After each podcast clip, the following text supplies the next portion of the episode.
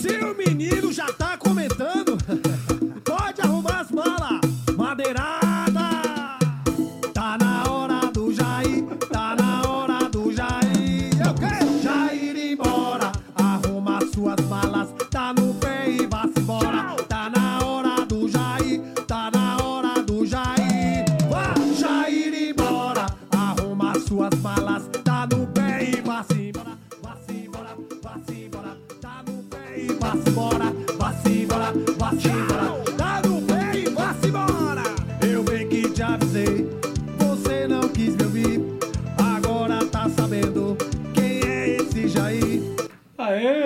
depois de quatro anos a gente tá sabendo quem é esse Jair, que tá, já tá indo embora. Mas hoje não tinha que ser algo mais sofrido, tipo um tango?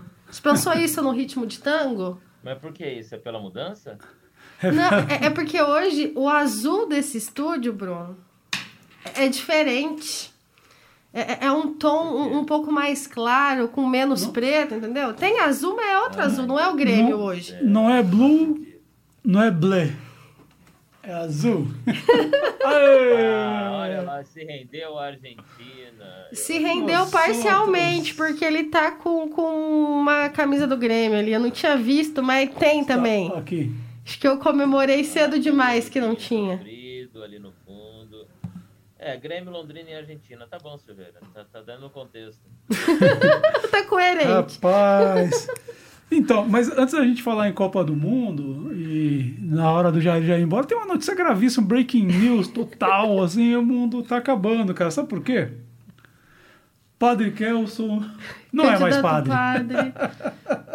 Candidato padre. Ele não é mais padre. Ele não é mais padre. Será que algum dia Não é foi, mais né? padre? Como assim? Olha Foi só.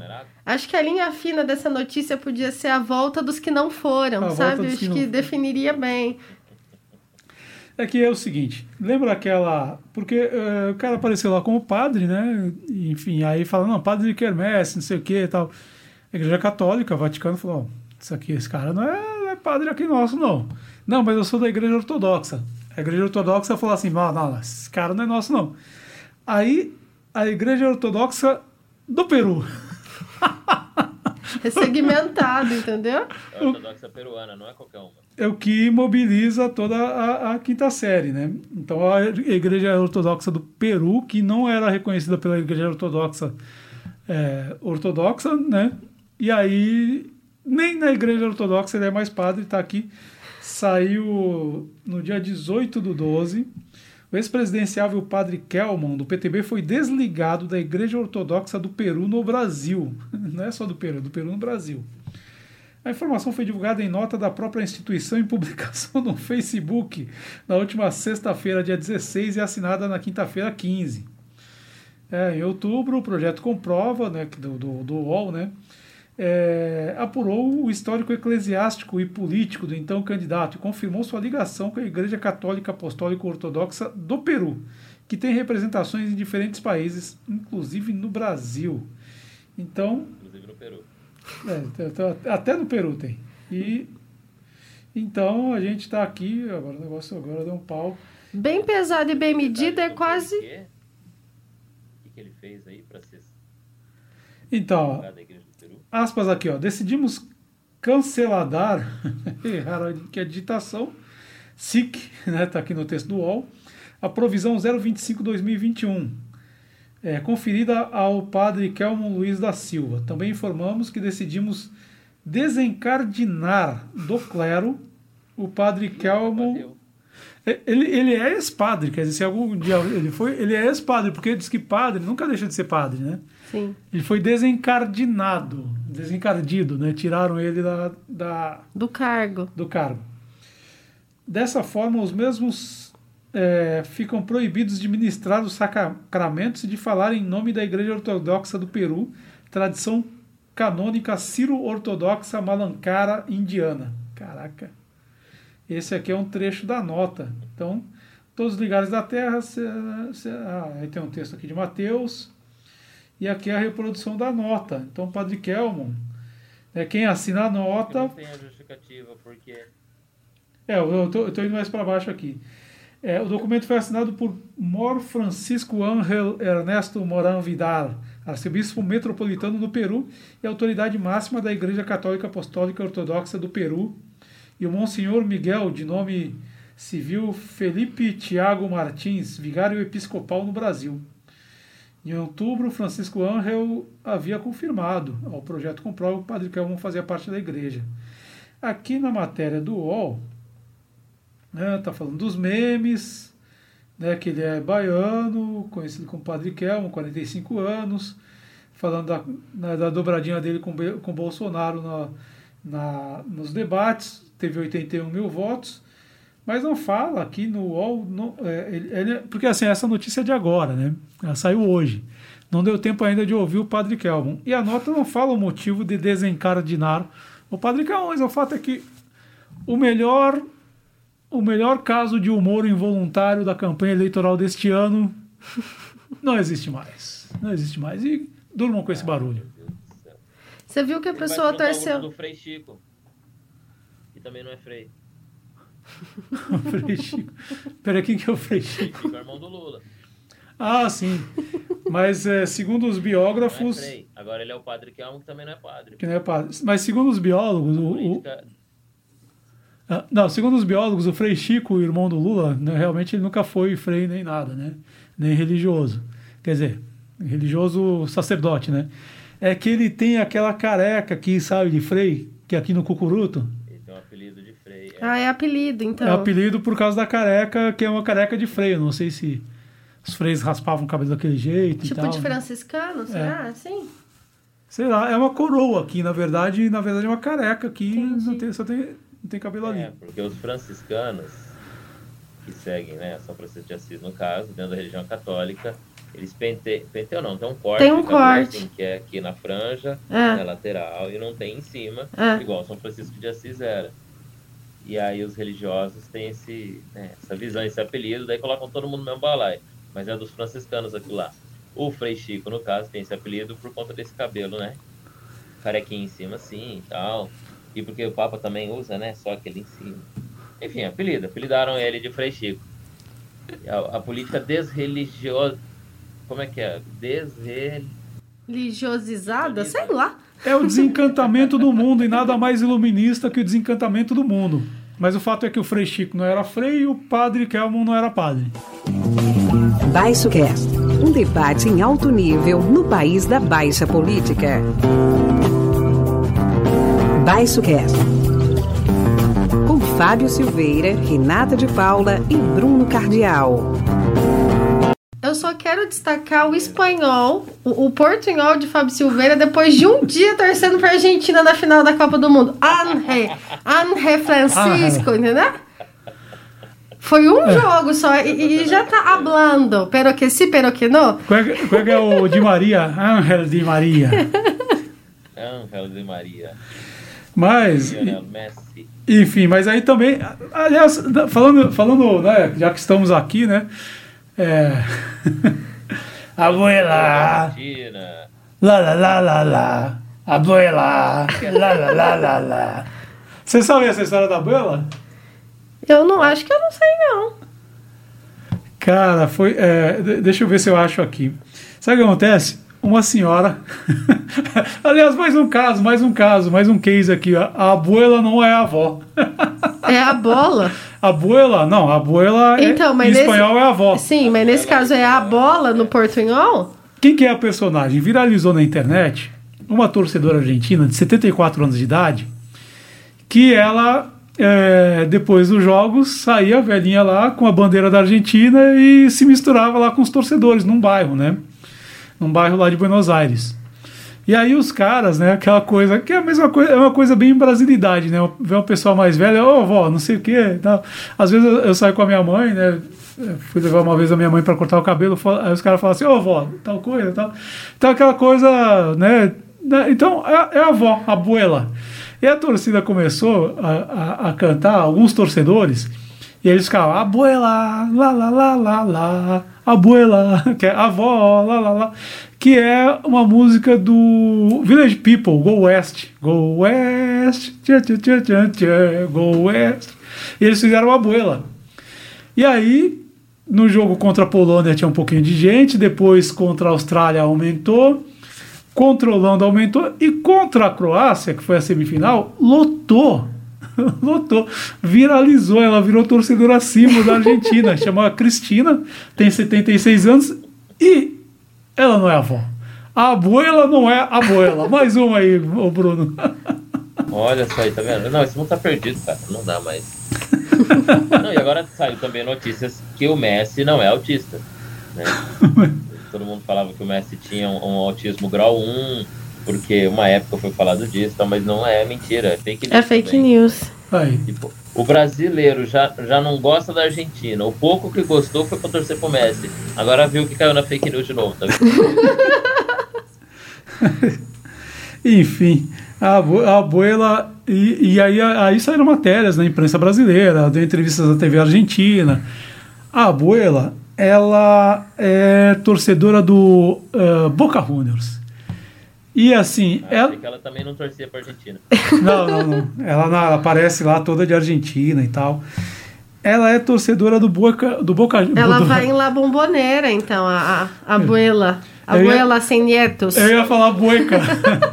eu ia falar bueca. Então, eu achei que esse abuela era um, um, brasileiro que tinha um espanhol menos evoluído é. que o seu, que tava falando a bola no portunhol. Eu falei, quer ver que é isso? Um abuela, alguém tentando meter um portunhol? Achei que era isso quando você foi explicar.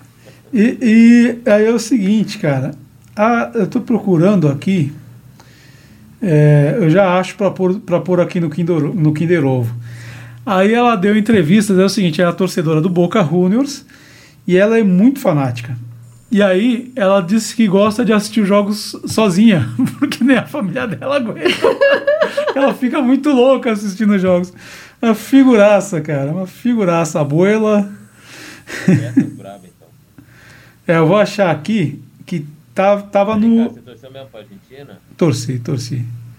Torci pelo seguinte. Melhor Argentina do que França? Por quê? Porque a Europa estava com 10, com 12 títulos e ia para 13 contra 9 da América do Sul. Ia abrir muito, ia desequilibrar muito. Inclusive o Sampaoli, que foi técnico da Argentina na Copa anterior, ele tinha dito que nunca mais a América do Sul ia ganhar uma Copa. Se ganhasse alguma vez, seria só com o Brasil, que a América do Sul não teria capacidade de ganhar a Copa. E estava realmente descolando muito, né? Porque sempre teve equilíbrio, sempre teve ali Sim. 8 a 8 9 a 9 né? Aí, só que a Europa, nesse século aqui, ela deu uma deslanchada, né? Porque, é, enfim, se a gente for ver a seleção francesa, tem uma discussão até sobre isso, que a seleção francesa é, tem dos 26 jogadores, 20 são ou é, é, tem dupla nacionalidade, são Sim. filhos de estrangeiros. E que para o racismo francês, que é forte, que não é desprezível, para o racismo francês é, é uma coisa assim é, revolucionária, porque aqueles caras são todos. Né, a maioria a gente vê que são negros, ou seja, eles são é, das ex-colônias, né, enfim, oriundos das ex-colônias. E uma coisa que me chamou muito a atenção ontem foi que o Macron estava Primeiro, ele foi lá assistir o jogo, ele começou Sim. todo bonitinho de paletó, daqui Terminou, a pouco... já tava com a gravata na cabeça, é, quase. Estaria se tivesse ganhado. Uhum. E aí, teve várias imagens que eu fiquei acompanhando, ele tá lá abraçado com o Mbappé, é, e aí depois ele fez questão de dar a medalha do Mbappé, né? Por quê? Porque em 98, quando a França ganhou, a principal figura daquele time era o argelino Zidane, né? E o Le Pen, o Le Pen pai, né? Eu não lembro agora o primeiro nome dele. O Le Pen, que era o líder da extrema direita, ele falava assim: esse time não é francês, esses caras não são franceses. Eles são argelinos, são de outras nacionalidades e tal, mas todos eles né, é, é, nascidos na França, tal, ou nascidos em colônia, por isso eram, eram franceses, etc. E aí a extrema direita tinha essa postura. Como a, a, na última eleição francesa presidencial a Marine Le Pen, que é a filha do Le Pen, que é a nova líder da extrema-direita, chegou muito perto de ganhar, foi para o segundo turno. Me parece que ele estava ali, né? É, é, o Macron marcando ali a posição, falando assim: não, isso aqui a seleção é nossa, é francesa e tal, não sei o quê. Né? Então, nada melhor do que colar no Mbappé para né, dizer isso. E você comentou sobre a questão da imigração. É, em 2018 eu não lembro se foi. Não, foi em 2019. Teve o ENAD de comunicação. E aí eu fui, né, recepcionar os meus alunos no ENAD, enfim. E tinha uma questão de formação geral que falava sobre imigração.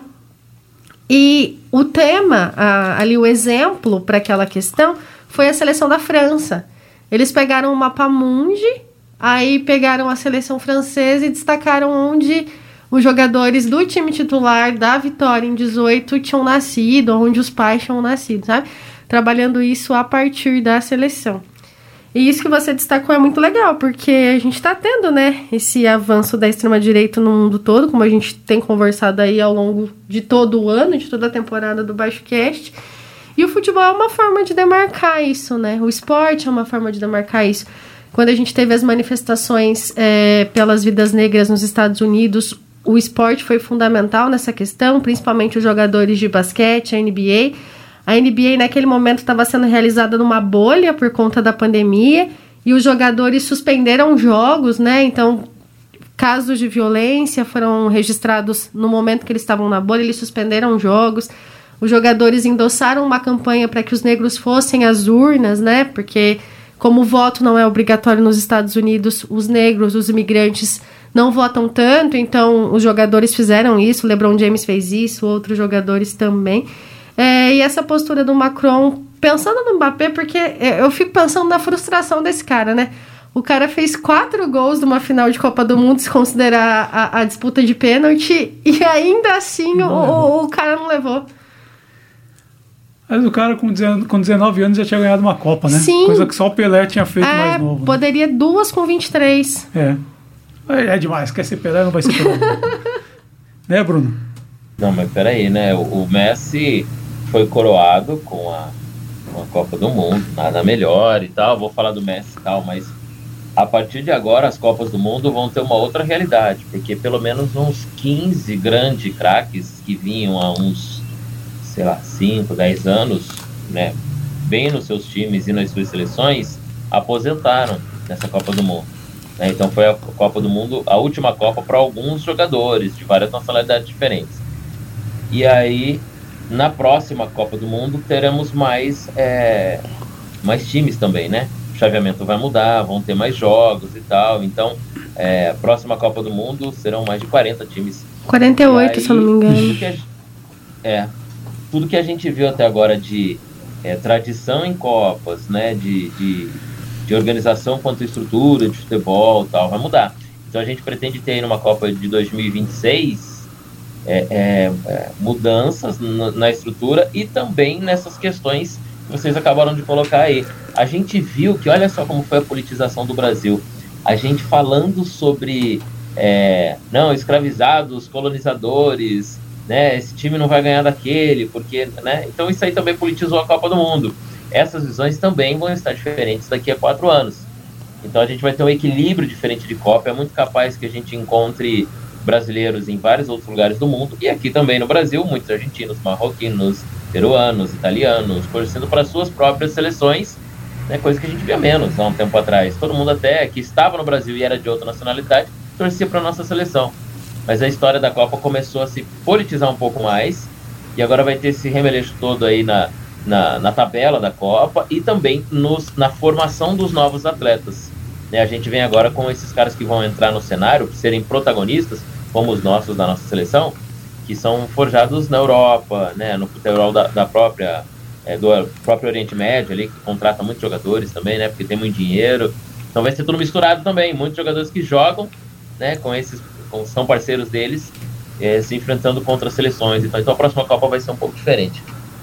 É, a gente já tem assim, o Messi foi com 13 anos para a Espanha, né? Aliás, até ontem, né, essa cena final, assim, o ato final da carreira do Messi em Copas, né? É, coroou, enfim, porque tinha uma época que, que nem considerava ele muito argentino.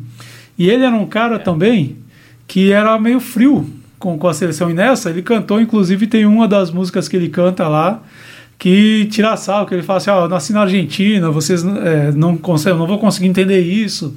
Terra do, dos meninos, é, nunca esqueceram dos meninos das Malvinas tal. E eles vão falar: ah, a gente chorou por muitos anos as derrotas em finais, até que um dia a gente ganhou dos Brazucas no Maracanã. Que foi a Copa América, né? Foi a Copa América. Aí, eles, aí ele começa: ah, agora nós vamos torcer. E o Messi ele cantando junto, né?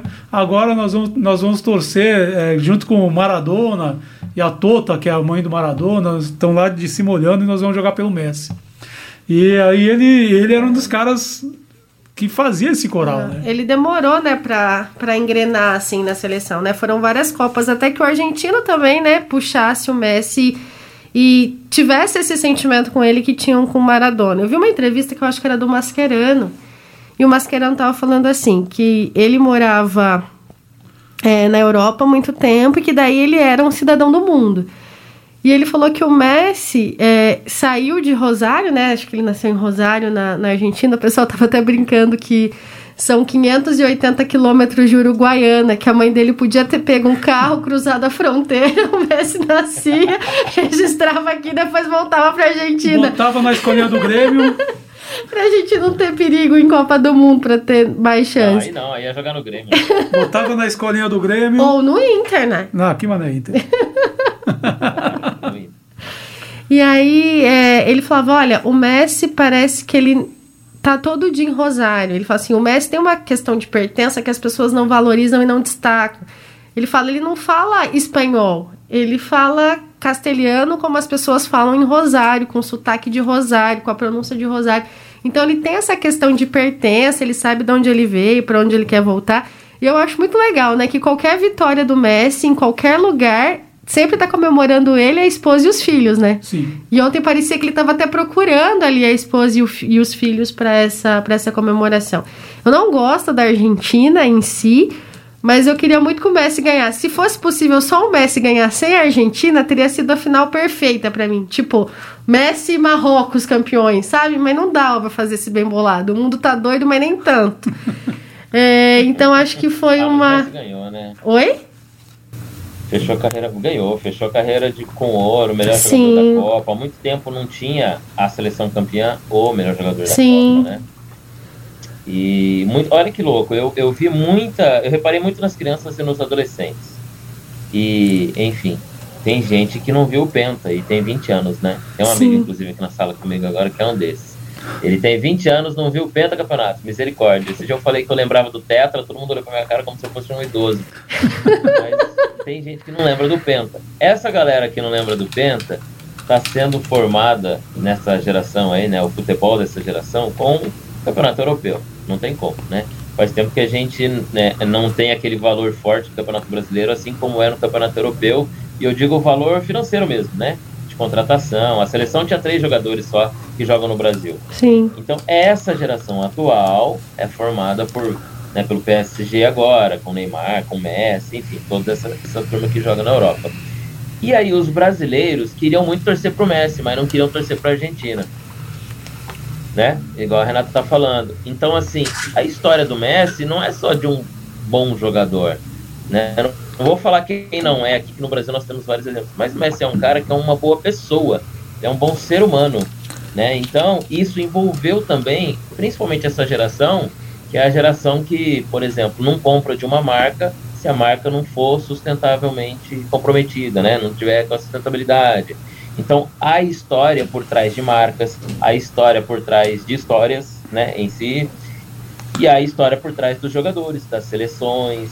Né? Isso também se refletiu nessa Copa do Mundo agora e ajudou o Messi a ser o, o- grande campeão né, dessa Copa, sendo como melhor da Copa e também a Argentina como campeã. Então, é mais um detalhe de como as coisas estão mudando, até a forma de se avaliar, né? Os jogadores, a forma de se avaliar como o esporte em si, como tudo está mudando. E a galera tá criticando muito os jogadores que tem um, não tem uma índole muito, né, muito Bad boy. elevada, jogadores têm problemas aí com isso, é os bad boy da vida, os caras que têm influências ruins e tal, e por aí vai. Músicos também estão nessa vibe, enfim, todos os artistas, todos os artistas, pessoas públicas, vamos dizer assim. Todas as pessoas públicas agora estão tendo as suas imagens pessoais reveladas, isso influencia, assim como influenciou o Messi. Então o Messi deixa uma história, principalmente para essa geração. Não vale a pena só ser um bom profissional, né? Você tem que ser uma boa pessoa, merecedora. E ele é merecedor. É o cara do mundo hoje, o mundo inteiro tá falando dele. O Bruno falou, né, dessa geração com 20 anos que não viu Penta. Quando eu quero impor respeito simbólico nas minhas aulas, eu falo pra eles: sabe aquele vídeo do Galvão gritando é tetra que vocês acham que é meme? Não é, é história. E eu lembro daquele momento. Eu vi. Eu vi, eu presenciei. Galvão com óculos tudo despinguelado, Pelé quase enforcando ele e eles pulando é Pelé a gravata dos tetra Estados Unidos. gravata dos Estados Unidos. É, e algo muito legal também, né? Para além de toda essa história do Messi que é incrível, é, os argentinos estão numa situação muito complicada, mas o país abraçou a seleção. E eu E não a sabia. seleção abraçou o E a, país. a seleção abraçou o país, o que, é, o que é muito importante, e o que eu não sabia, descobri isso por conta da final. Nenhum dos 26 convocados tinham nascido em 86, quando a Argentina ganhou o bi. Então eu vi até uma matéria meio comparativa, sabe? Eles estavam falando o seguinte: olha, dessa seleção do, da França, é, não sei quantos, não, não lembro se são 10. 10 estavam na conquista do bicampeonato na Rússia em 2018. Dessa seleção argentina, ninguém tinha nascido quando o bi foi conquistado. Então, 36 anos entre um título e outro, né? Então, quantos. E eles são muito fanáticos, né? Aí, eu vou até, eu vou até procurar aqui. é, ah, tava. Não, eu ia falar que até o Scaloni não tinha nascido, não, mas o Scaloni é de um pouquinho antes. Scaloni- novo, é o técnico mais novo. Mas é o Ah. técnico, né? Quanto tempo a Abuela não passou em casa sozinha, gritando pra poder ir pra rua e comemorar com, com os netinhos? Vou mostrar pra vocês, os netitos.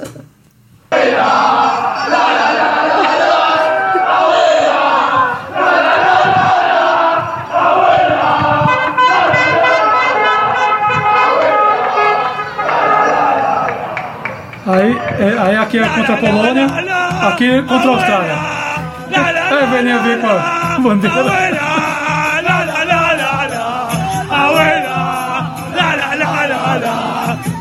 O cara ainda tá rouco, né?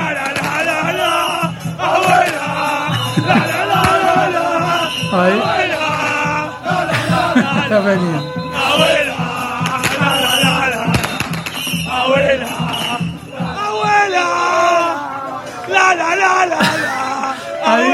passar um pouco aqui. Vai chegar na, na semifinal. Ainda tá na Holanda.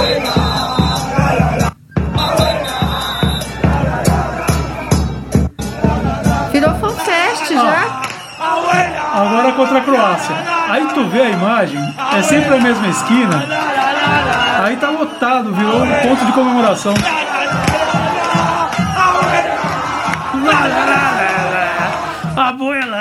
Agora, é, é o seguinte, uma coisa, da, uma coisa legal da Argentina, e é uma coisa legal do Messi, aí talvez por isso o Messi se incomodasse tanto na- nas derrotas, que fala, não, esse cara não é argentino, tal. É, o que que era? O, o- os jogadores brasileiros, eu lembro uma entrevista do Ronaldo, fenômeno, é, muito bom jogador, mas o que acontece? Ah, eu lembro uma matéria no Fantástico, fala assim, não, mas o dia dos namorados. Não, mas dia dos namorados é fevereiro. É, que é o Valentine's Day. Né? Então, tipo assim, o cara já vai negando o que tem pra trás. E eu lembro de uma entrevista do Reinaldo falando que ele não era, que ele não era negro também. Do Romário. Sim, do Romário, não, do Não, Ronaldo. do Ronaldo. é. Do Ronaldo falando que não era negro também. Eu lembro. Então os caras, eu eu sei que é uma situação assim de muita. Pô, a galera sai, é tipo, favela venceu, porque né, os melhores jogadores vêm de comunidades bem pobres, tal, venceram. Mas muito deles, eu acho que o Richarlison é uma exceção, muitos deles eles vi- acabam virando as costas, Sim. de certa forma, para esse para essas suas origens. E o Messi não. O Messi é um cara que eh, colou tal. E tem essa coisa da Argentina estar vivendo uma situação muito difícil. É, o Messi, todos os jogadores da Argentina, eles têm dinheiro e podem até ter ido lá comer o tal do bife folhado a ouro. Mas eles não postaram isso na rede, que seria uma afronta para o país deles. Então eles entenderam o momento do país, né? Tipo, pô, é, né? é, tu vê assim pelas divididas, o time da França tinha sete desfalques. Né? Eu acho que o time da França já chega favorito para a próxima Copa, né? É, tinha sete desfalques e deu o trabalho que deu. Agora, a Argentina, além de ter jogado melhor a maior parte do tempo, tu via como os caras, o Messi voltava para marcar, dividia. Então os caras, tu via que os caras jogavam com vontade, mas eles entenderam. Eu acho que tem esse lance que é interessante até na música que eles cantam. Eu nasci na Argentina e tu não vai me entender, tu não vai conseguir me entender, porque eu nasci na Argentina, tu não. Né? E aí pelos meninos das Malvinas e tal, entendeu? Então tem uma coisa assim, teve uma ligação ali povo é, é que povo seleção que aqui no Brasil a gente não vê a seleção brasileira foi gentrificada Tá muito distante da gente, É, né? não, foi ge- gentrificada, ela não joga no Brasil. A seleção brasileira, jogadores não jogam, jogam em clubes europeus, mas quando a seleção vem jogar, só joga aqui em eliminatória. E aí o ingresso é 200, 300 pilas, só vai Playboy. Não tem torcida. Tanto que vai ficar lá a Argentina, a, a torcida brasileira fica lá. O que, que eles cantam? Sou brasileiro. Sou com muito, Com muito orgulho. orgulho. Pô, aquela coisa, aquela coisa cafona, escrota. Não tem nada a ver. E os argentinos, as músicas que eles cantam, tu vê que são músicas, tu assiste jogos. E que, aliás, as torcidas brasileiras têm começado a aderir até os cantos das torcidas, das torcidas argentinas. E os cantos que eles fazem lá no lá na, na seleção eles fazem no campeonato argentino então é uma coisa que tu vê que vem de baixo então tem uma, uma ligação tem esse momento do país que eu acho que os caras souberam né? ninguém fez ostentação ali e tal. Acho que os caras souberam é, respeitar. E, e aí nesse sentido puta meu. Além do mais eu tenho uma afinidade muito grande pela Argentina por dois motivos.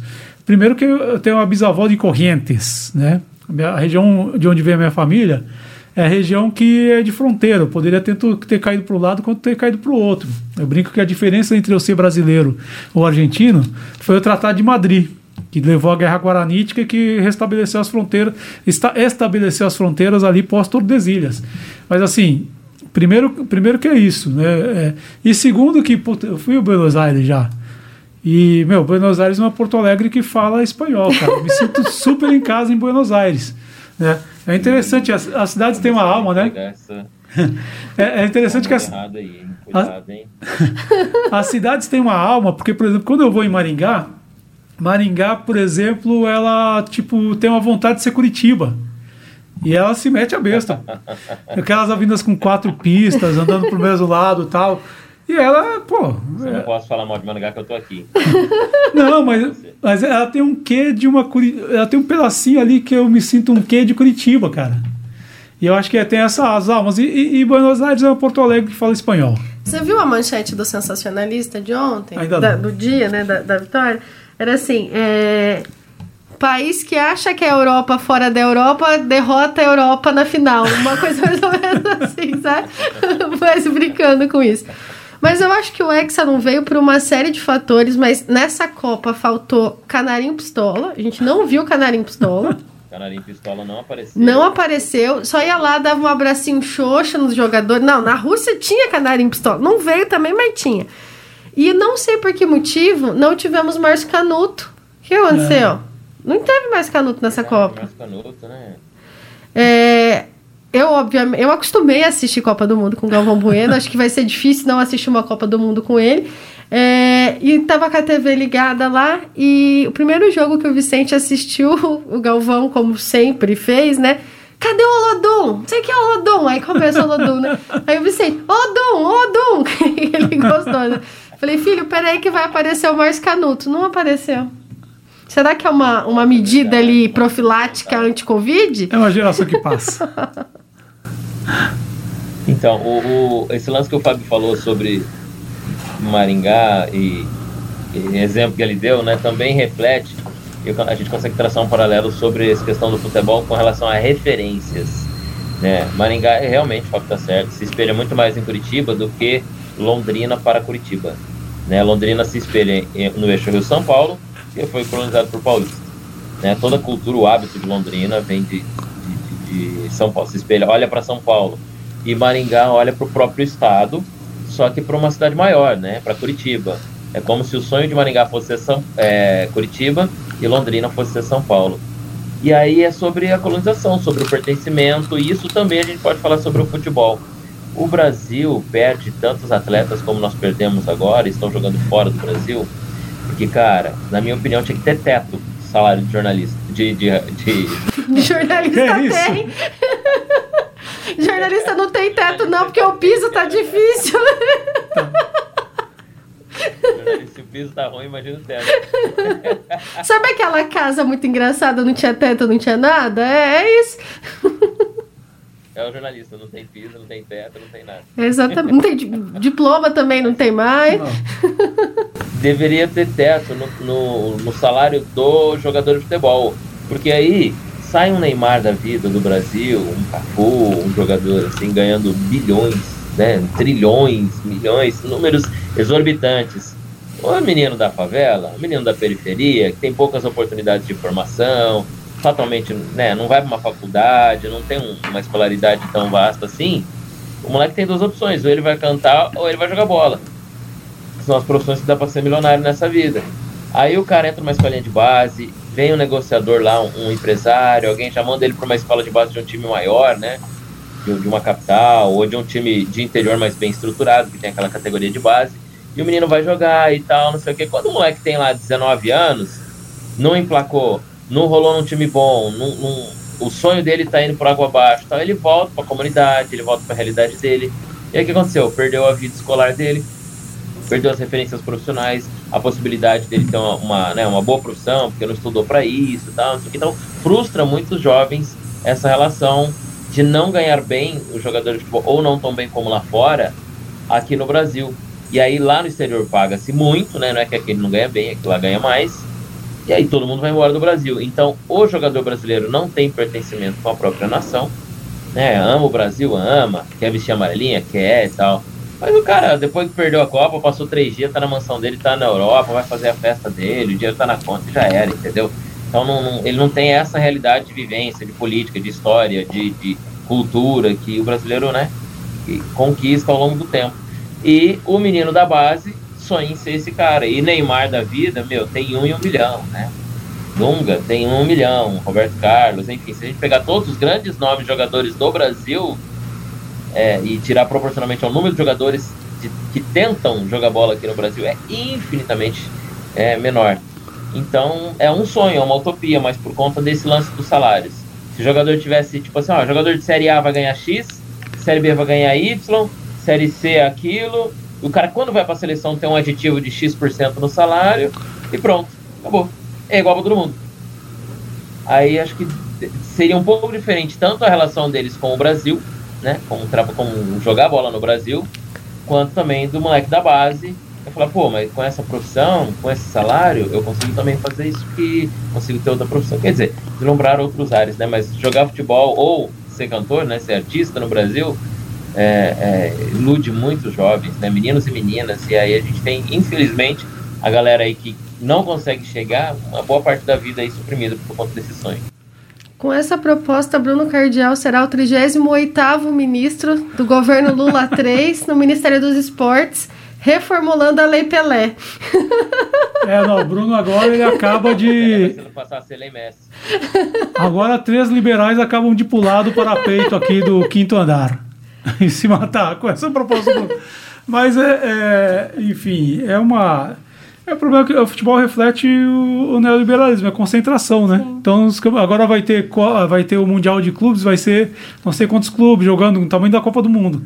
Nunca que o sul-americano vai ganhar isso. Nunca. Então, o Flamengo vai ser o último campeão sul-americano do Mundial, porque vai jogar em fevereiro no Catar que... e vai ganhar. Guarda esse áudio aí vai, vai pra jogar... me cobrar em fevereiro. Vai, vai jogar contra quem? Vai. Contra o Real Madrid. Ah, vai, vai. Vai ganhar. Se passar do, do dos times lá da, da, nas, na semi, joga com o Real Madrid. Mas então, começou a dar um desequilíbrio muito grande. Por isso que eu torci pra Argentina também. Começou a dar um desequilíbrio muito grande, porque a grana tá lá. É. Né? A grana tá lá. Agora imagina o que, que passa de, de lavagem de dinheiro, enfim. Mas é isso, a gente, a gente falou, tá falando. Né? Se for falar de. For falar de dinheiro, no, lavagem de dinheiro no futebol, a gente tem que voltar pra CBF, que, que 20 anos atrás, e começar a contar uma história. Até nisso o Brasil ferra com nós. É, o CBF não. ninguém nem sabe quem que é o presidente, mais de tantos que é. caíram, né? Mas não é, não é nem a FIFA CBF. Também. Na FIFA também, né? É, não, então, é esse que é, esse que é o lance. Tem a questão do.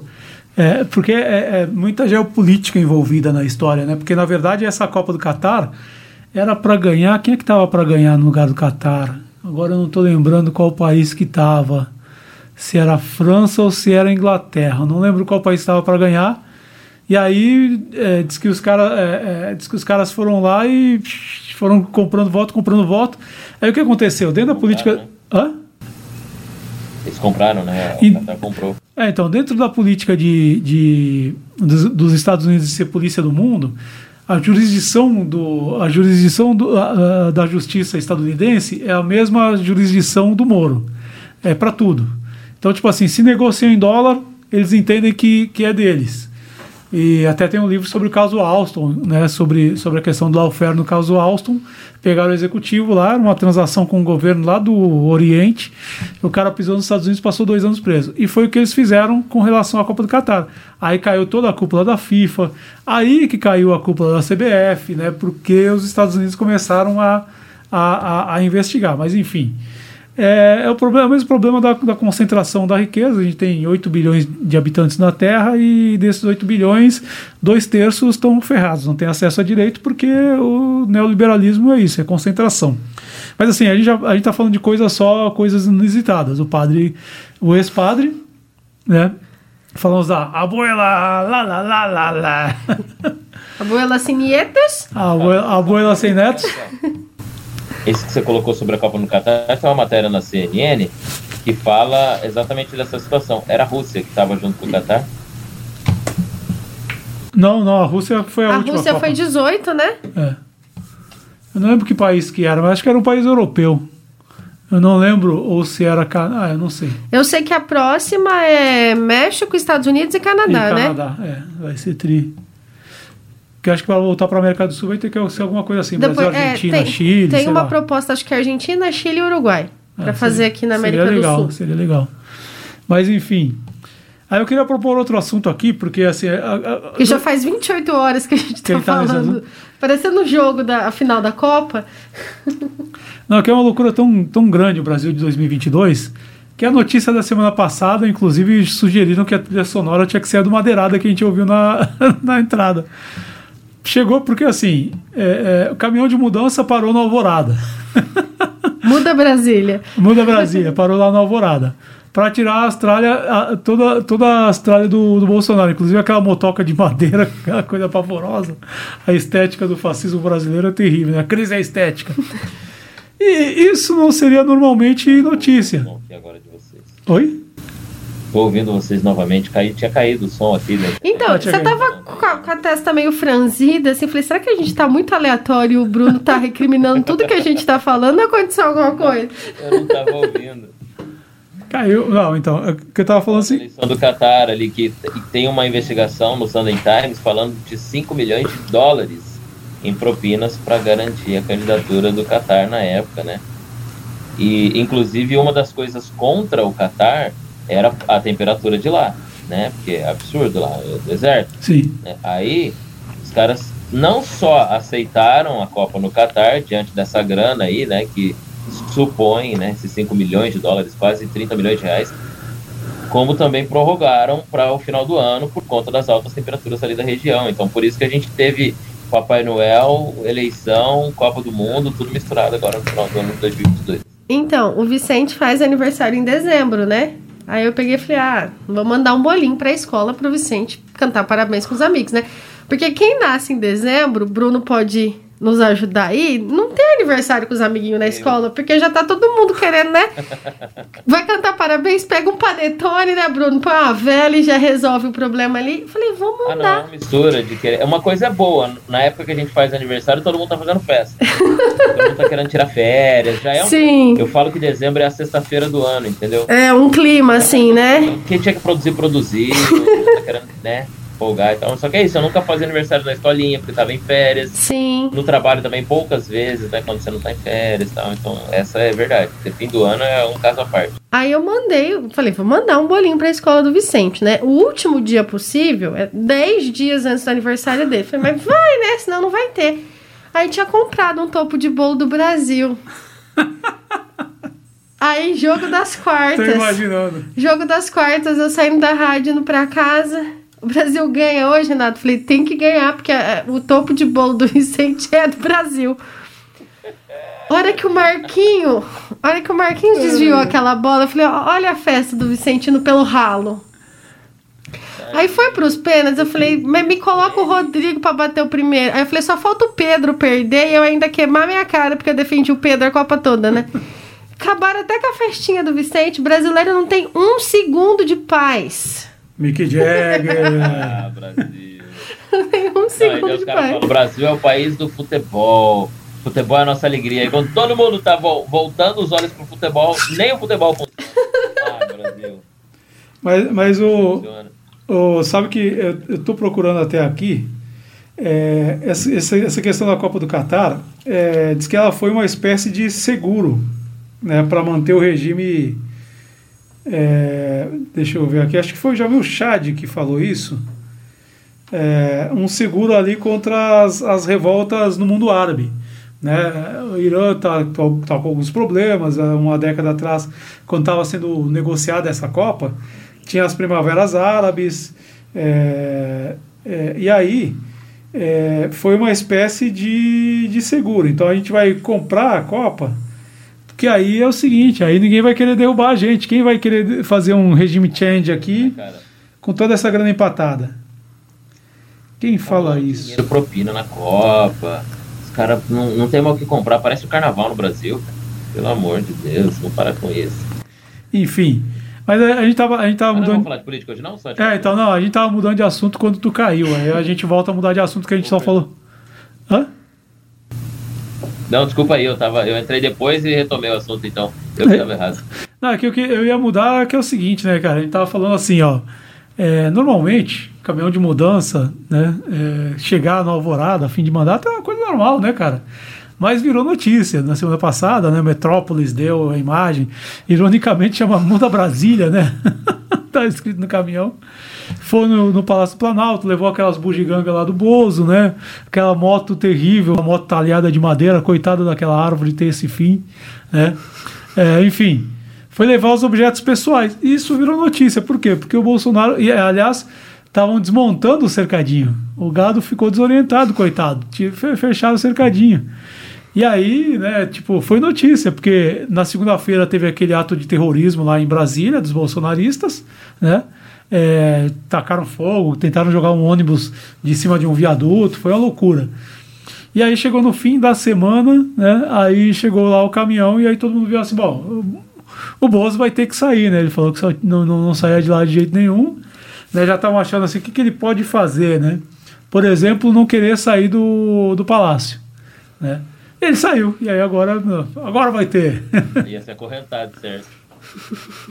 Sei lá, mas imagina o seguinte: chegar numa casa que o último inquilino foi o Bolsonaro.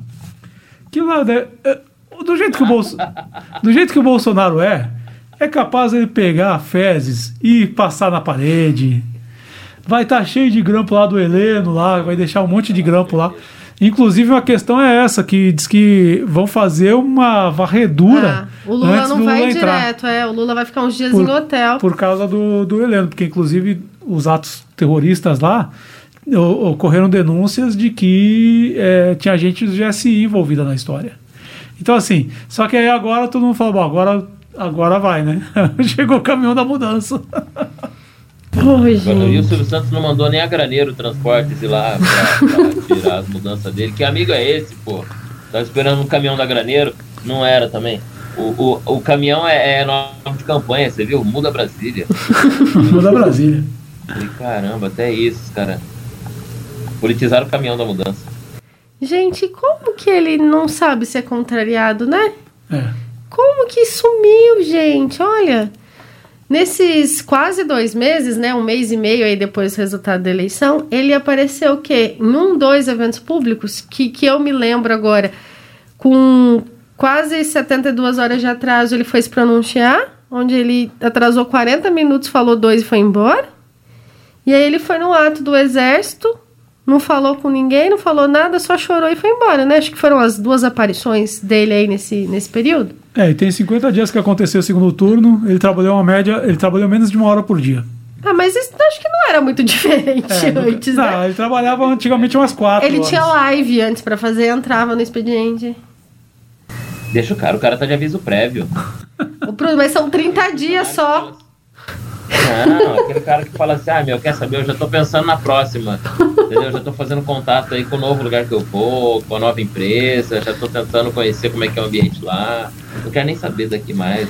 Já que ele não precisa ensinar mesmo pro estagiário nada novo, porque o cara já tava lá, já sabe o que vai acontecer. E ele também não saberia ensinar se precisasse, né? É, ele também não fez, porque ele também não. não- quando, quando estagiário, ele também não, não pegou a informação.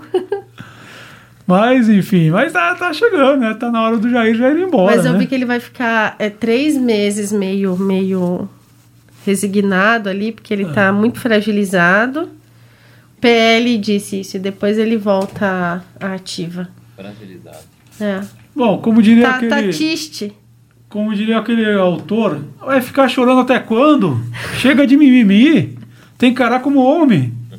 Pô, A maioria. Não, como é que é? A minoria tem que se curvar a maioria. A vontade da maioria. Então. tá com pena? Vocês estão com pena? Eu? Não, nem um pouco. E daí? Eu não sou psiquiatra? Tá deprimido? E daí? Eu não sou psiquiatra. Me explica, me explica um negócio, Fábio Silveira. Saiu uma matéria na Metrópolis essa semana que a nossa ministra da Cultura, que já está assinada? Nossa futura ministra da Cultura, Margarete Menezes, tem 675 mil de ações trabalhistas nas costas, velho. É, Será então. que ela, ela tava junto com a filha do Roberto Jefferson? É, então. no lugar, ela tinha a mesma empresa? Que coisa é essa? Ainda bem que não é do trabalho, né? Se fosse do trabalho, ia ser pior. Se fosse do Ela trabalho. trabalha com cultura, ué. Porque, Ai, porque nos últimos anos a gente teve a gente teve ministro do trabalho, a ministra do trabalho que devia direitos trabalhistas. Nós tivemos A Cristiane Brasil, né? É, Mas ela não, Brasil. chegou a assumir, não assumiu, né? Não assumiu. Nós tivemos o ministro do meio ambiente que era de queimador de, queimar. floresta. Nós tivemos o chefe da o secretário de cultura que deixou de ser ministério nessa época, não, não era de cultura, Fundação Palmares, Que é presidente da racista. Fundação Palmares que era racista.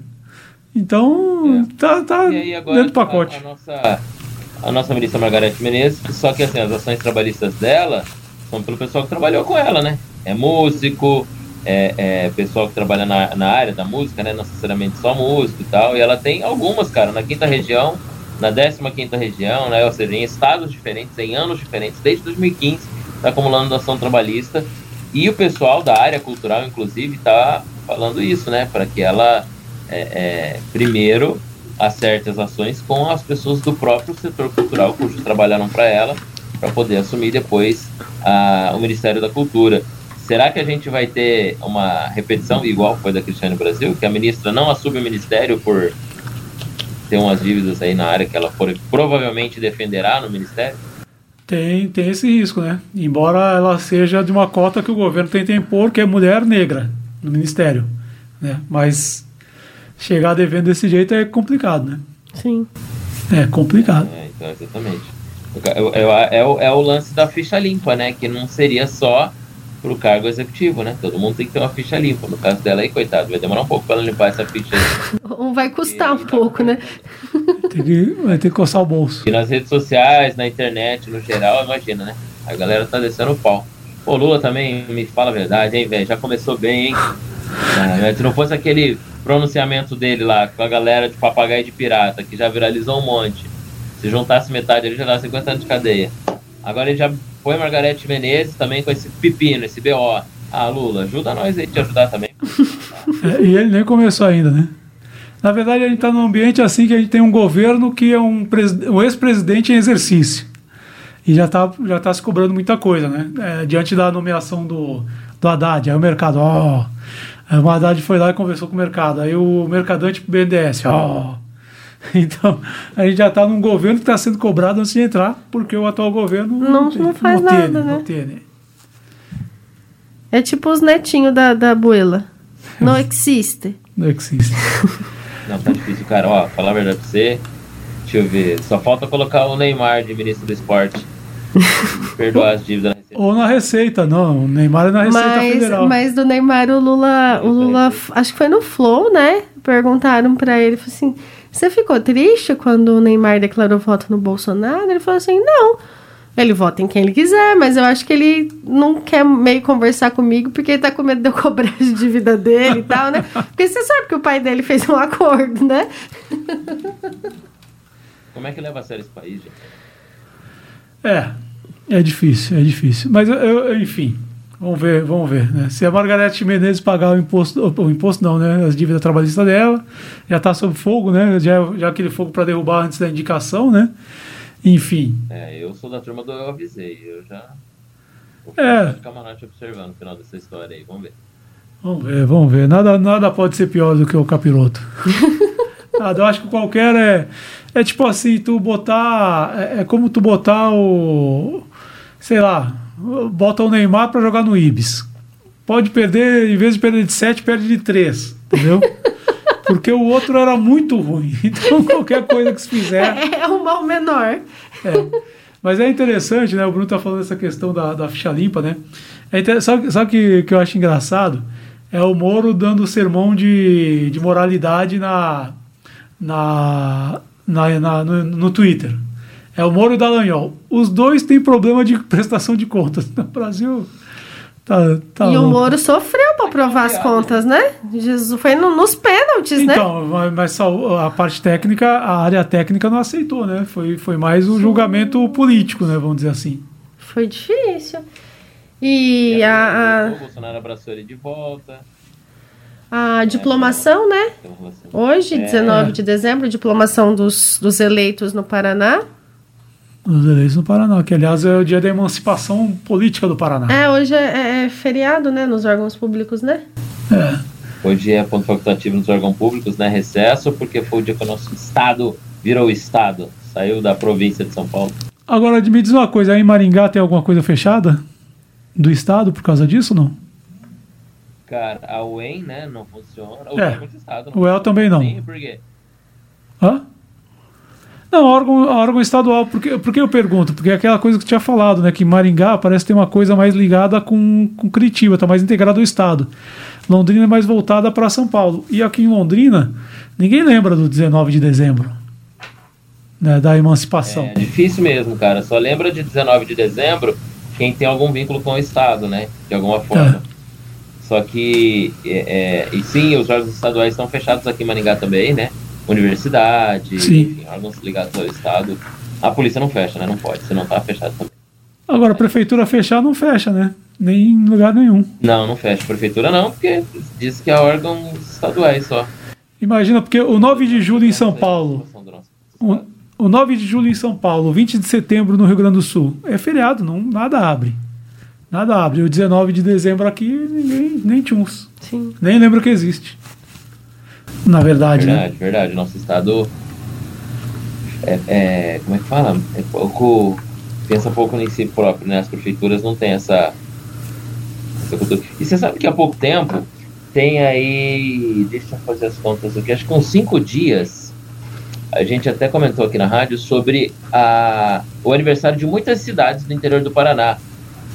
Se eu não estou enganado, é dia 16 de dezembro. Eu vou ter que procurar a data correta aqui. Mas muitas cidades do interior foram emancipadas nessa época e faziam aniversário mais ou menos juntos, quando o estado do Paraná ia fazer o seu primeiro aniversário de centenário, né, na, na década de 50 do ano de 1900, é, começo da década de 1950. E aí estavam preparando né, o centenário do Estado, foi quando fundou a COPEL, foi quando alguns órgãos, as estradas do Paraná, né, teve um grande avanço aí da união das cidades e tal. E tem muita cidade que faz, fez aniversário e, e, agora, dia, entre o dia 15 e 20 de dezembro, que é nessa época que estavam preparando o centenário do Paraná e deram, é, emanciparam várias cidades aqui no interior. Acho que podia juntar aniversário do Bruno, emancipação política, aniversário do Vicente e mandar tudo com o Natal. É, pronto, tá resolvido. Uma festona do Cash, tô... Vai dar o quê? Uns 10 diazinhos ali enforcado? Acho que, que não, não tem tanto tá problema tá assim. Põe entre Natal e Ano Novo. É. Pronto. Acho que tá, tá resolvida a vida de todo mundo. Acho que pode ser. Igual 21 de abril e 1 de maio. Podia, se a gente se organizasse, dava pra emendar, ninguém ia perceber.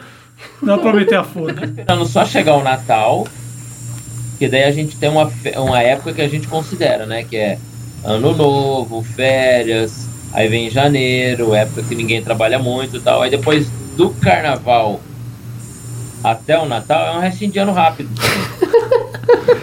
Passa para voltar a época de festa. Por isso que eu falo, dezembro é sexta-feira do ano, entendeu? A gente tá só esperando passar o Natal para emendar aquele período ali de festa até o carnaval. E depois do carnaval é segunda-feira do ano, porque daí começa a trabalhar. Pessoal, estamos passando de uma hora aqui. E a gente vai fechar esse episódio. Fechamos com dicas. Quem começa as dicas aí? Eu não tenho dicas. Estou sem dicas hoje. Não tem? Não tenho. Não tenho. Posso indicar o desenho novo que o Vicente tá assistindo, se vocês quiserem. Léo Caminhão. Ah, não, não, não, Léo Caminhão não. Tem um, tem um na cultura que passa, uma vez eu zapeando vi, que são os trens conversando entre si. Ah, é, é quase isso. O Léo é um caminhão que monta carros. É, é, é, é- é- entendeu? É, é muito. Como que chama essa figura de linguagem? A coisa falando dela mesma? Fugiu agora. Mas é a coisa falando dela Ah, mesma ali, não lembro. É, o Léo é um caminhão que tem os amigos, o Scoop, o Lift, a Leia, os robôs.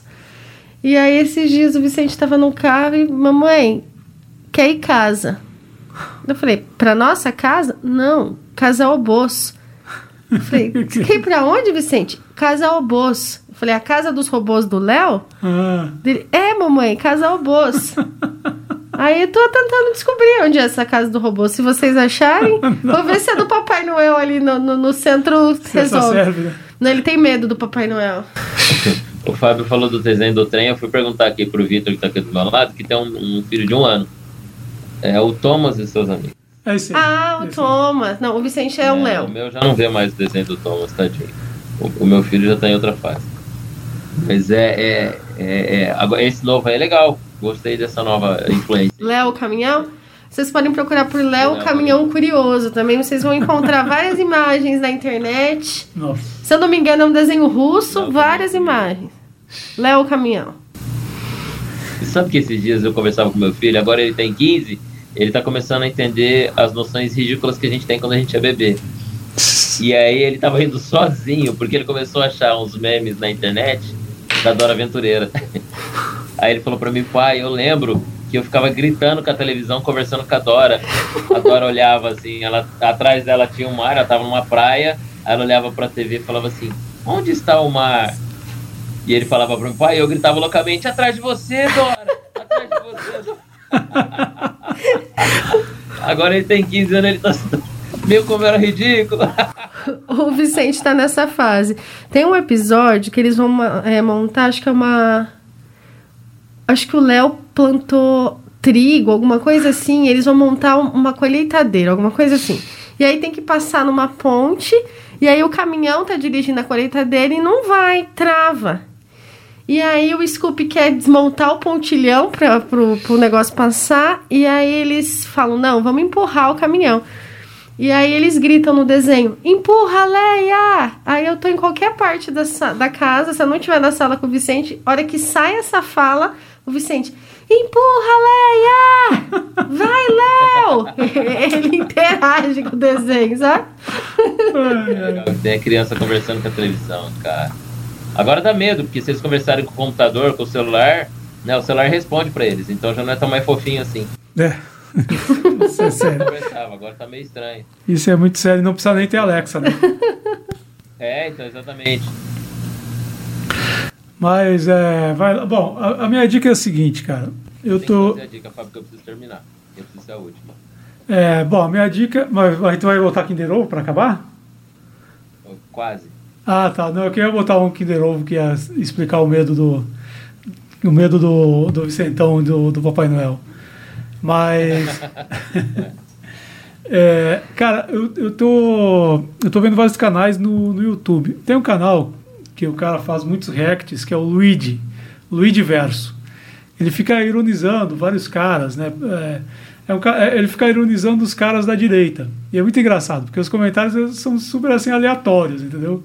É, então o Luigi Verso é do Luigi, né? Um desses caras que fazem react e que, enfim, tá lá, tá lá, no, tá lá no YouTube. É isso. Tenho assistido muito react. Mas você sabe que o React é o da moda agora, né? Porque a Copa do Mundo, metade do Brasil assistiu pelo Casimiro. Sim. Não, sa- sabe o que eu vi na Copa? No Sport TV, eles tinham um programa de react. Eles ficavam reagindo aos jogos. E ficavam soltando lá. Tendência, hein? É, Vamos parar com esse negócio de podcast. Agora nós temos que fazer é react. react. Nunca reagimos a nada, né? Vamos lá agora. Mas fala aí, Bruno, qual que é? Bom, nós estamos fazendo, me corrijam aí, é o último do ano? É o, não. é o último do É o ano. último do ano. É o último do ano, vamos ter que fechar com chave de ouro, com a promessa do ano, Eu não tô pessoalmente aí, mas o Fábio Silveira vai ter que cumprir a promessa porque a Renata vai cobrá-lo. E é daí que vem minha dica de hoje. Agora, neste fim de ano, vai rolar no Rio de Janeiro o último show dos 50 anos de carreira de Chitãozinho e Chororó. Porque eles. É, Fábio tá suando aqui já. Calma, contar a história. Eles gravaram o primeiro disco deles, O Galopeira, em 1970. tá escondido aí que eu tô vendo. Vai, pode contar. Só que só veio um grande sucesso, o nome nacional, tal, com fio de cabelo, que era em 1982. E aí foi um milhão de cópias, pô, na época, um milhão. Hoje os caras têm mais de o dobro disso no Instagram, né? Mas só ah, ainda imagina de downloads e tal. Mas enfim, o mundo era outro e um milhão de cópias era um recorde absoluto. Fio de cabelo foi o primeiro grande sucesso em 1982. Aí é, a trajetória dele depois outras grandes músicas, né? Fogão de Lenha, que é um hino, uma história maravilhosa de, de, de do, do sertanejo que vai embora de casa, né? Aí tem, é, enfim, outras músicas páginas de amigos. E tem o hino nacional brasileiro, que é Evidências. O Fábio tá murchando, assim, ó. O, o, o Fábio já tá no chão, quase. Cara, exatamente, evidência. esse Olha negócio- como o mundo dá volta, fio de cabelo. cara. Com todo respeito à zona, mas fio de cabelo é- é música de zona. É música de zona, é óbvio. Sabe, sabe que literalmente, porque eu tinha 16 anos de idade, eu trabalhava no comércio, numa rua em Santos chamada General Câmara. A General Câmara era a rua da zona. É uma rua, rua perto do cais, era uma rua da zona. Até às seis da tarde, né? é, aliás, é a rua onde fica a prefeitura, mas ela é muito longa, né? Então eu, eu trabalhava dois quarteirões da, da, da prefeitura. Até às seis da tarde, era um movimento comercial, tal, normal. Depois das seis da tarde, quando saía do, do trabalho, aí tu já via ali fechando o comércio tal, e as mulheres fazendo o trotoar, né?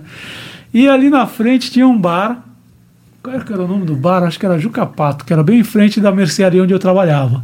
Acho que era Jucapato. E aí tinha aquelas caixas de música. E aí quando a gente tava lá para fechar e tal, para ir embora, começava a ver as, né, as mulheres chegando tal para trabalhar, né, para fazer seu tro, tro, trotoar, né? E aí elas botavam na máquina de na máquina de música esse maldito fio do cabelo dos infernos. Era jukebox. Jukebox, é isso aí. Elas botavam um fio de cabelo. Então, pra mim, é uma coisa totalmente associada com zona, né? Mas enfim, não vou fazer crítica musical. Eu acho os Chitãozinho, Chatãozinho, Chatorós, Crocs. Mas eu acho que não vou fazer essa coisa elitista de falar É, de. só ganharam cinco Falar de música. só, né? Você não esperou o desafio, a promessa de final de ano. Não, não vou cantar, não. cantar essa Aí porra, não. nós passamos o ano todo, enfim. Dica cultural, ouçam Chitãozinho e Choro- e Chororó. História da música sertaneja do Brasil foi, passou pela voz de Chitãozinho e Chororó. Chitãozinho que inclusive tem, tem terras aqui perto, né, na nossa região, eles são aqui de Astorga. Então você tá sempre em Londrina, circulam por aí. Aliás, essa turnê de 50 anos tem Nova York, Boston, grandes cidades. E tem Londrina. Eu não lembro se eles já foram em Londrina esse ano. Não, né? Não teve show de Chitãozinho e Chororó. Não. Não, então acabou, porque 50 anos já era, não dá tempo de ter. Não, não. A, a, a turnê termina agora, ela retoma ano que vem. Ah, Mesmo entendi. dia. Eu achei que ela acabava agora. Tem uma pausa. Hoje é o, o último show de- né, do ano, né? Desse ano, né? Dessa, Ah. dessa fase. Agora vai ser no Rio de Janeiro, por essa semana agora. O último show. E eles estão voltando ao cenário nacional. Vão ter especial na Globo. Vai sim. É uma história. A história mesmo da música sertaneja e da sertaneja raiz. Que, como um bom sertanejo raiz, tem uma zona na história, como o Fábio acabou de contar. Brincando. Ô, Bruno, uma, uma, a gente ques- fecha ao som de evidências. uma questão que os nossos. Antes de você terminar, uma questão que os nossos ouvintes estão ansiosos para saber. Você levou Fábio Silveira no show de Henrique e Juliano? Quem é Henrique Juliano? Não levei pelo simples fato que choveu horrores em Londrina. Só por isso. E o Fábio não quis vir para Maringá. Porque na semana seguinte eles fizeram aqui em Maringá. Ai, Fábio, Mas- como, como você é ingrato com o Mas nosso eu nem amigo. sei quem é Henrique Juliano. A gente te mostrou os principais Ah. sucessos de Ah. Henrique e Juliano. O, o- o Bruno fez ali todo um, um, um audiobook da carreira de Henrique e Juliano. Esquecíveis. O Fábio nem a gente faz. Aliás, eu acho o Boston apropriado para Chitãozinho e Chororó tocarem. Boston. Tchau, Fábio. É a cara deles, é a cara deles. Fala, Chororó, chororó, vai pra Boston. É. Pra fechar o ano, você não vai fazer isso. Poxa, a gente fecha falando de Titãozinho. O ano inteiro falamos do hino nacional brasileiro. Sim. Só não ouçam a versão com Roberto Carlos, porque eu Nossa. pessoalmente não gostei de evidências com Roberto Carlos. Roberto mas Carlos. tirando isso, não Eu não gosto de Roberto Carlos com Roberto Carlos. Acho que não tem, acho que não tem o, o, o- o sentimento necessário, entendeu? Acho Eu- que, que falta um pouco de, de sofrência. Eu ali. não gosto de Roberto Carlos com Roberto Carlos. Imagina evidências com Roberto Carlos. Roberto Carlos cantando Roberto Carlos já é ruim, né? Já é o mapa do inferno, cara. É, Eu vou pôr um Kinder Ovo aqui. Mas é evidências hoje, não é Kinder Ovo. Não, é, quer botar evidências lá depois? Não, não vou cantar evidências. Aqui, que senão vai dar delay, vai atrasar o som, vai virar uma bagunça. Não, eu vou, eu vou pôr aqui que é a grande explicação. Aí quando chegar em casa, fala pro Vicentão por que, que ele tem medo. Explique para o Vicentão por que, que ele tem medo de Papai Noel. Tá. Certo? Bom, bom, antes de mais nada, bom solstício então para todo mundo, antes de soltar. Bom solstício. O ateu celebrando o Natal. Não, não, nunca foi Natal que Jesus Cristo não nasceu naquela data. É solstício no meu do bagulho, é festa do sol. né? Vamos, falar sério? À noite a gente celebra, por isso, por isso que a gente celebra meia-noite, a virada, porque é a festa do sol. Ei, Fábio. Enfim. Siqueira, Eu vou montar um presépio e vou te dar de presente de Natal. Da Elaine monta o presépio lá, meio básico em casa. Você tem mesmo presépio? Não, eu não, a Elaine tem. Tu acha que eu ia guardar presépio? Não, ela ele tem. A casa é de quem então? A- É da Elaine, eu sou visita. Eu falo pra ela que eu sou Tá visita. nos 50% da casa que é da Elaine, entendeu? É, é, no meu cafofo não entra essa porra, não.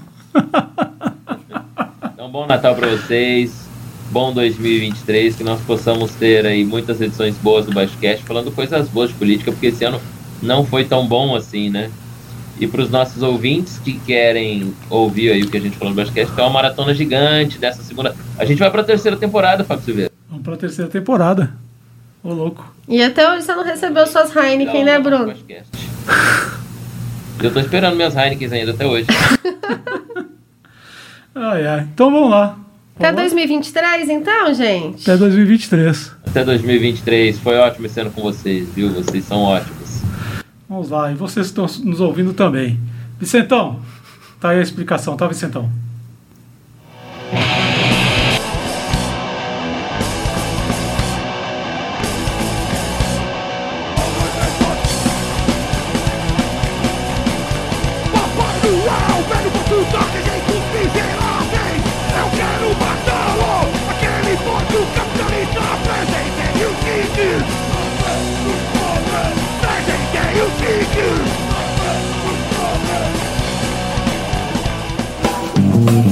Baixo Cast. Um debate em alto nível no país da baixa política. O podcast do blog Baixo Clero. Baixo Cast, o seu podcast semanal sobre política, com Fábio Silveira, Renata de Paula e Bruno Cardial.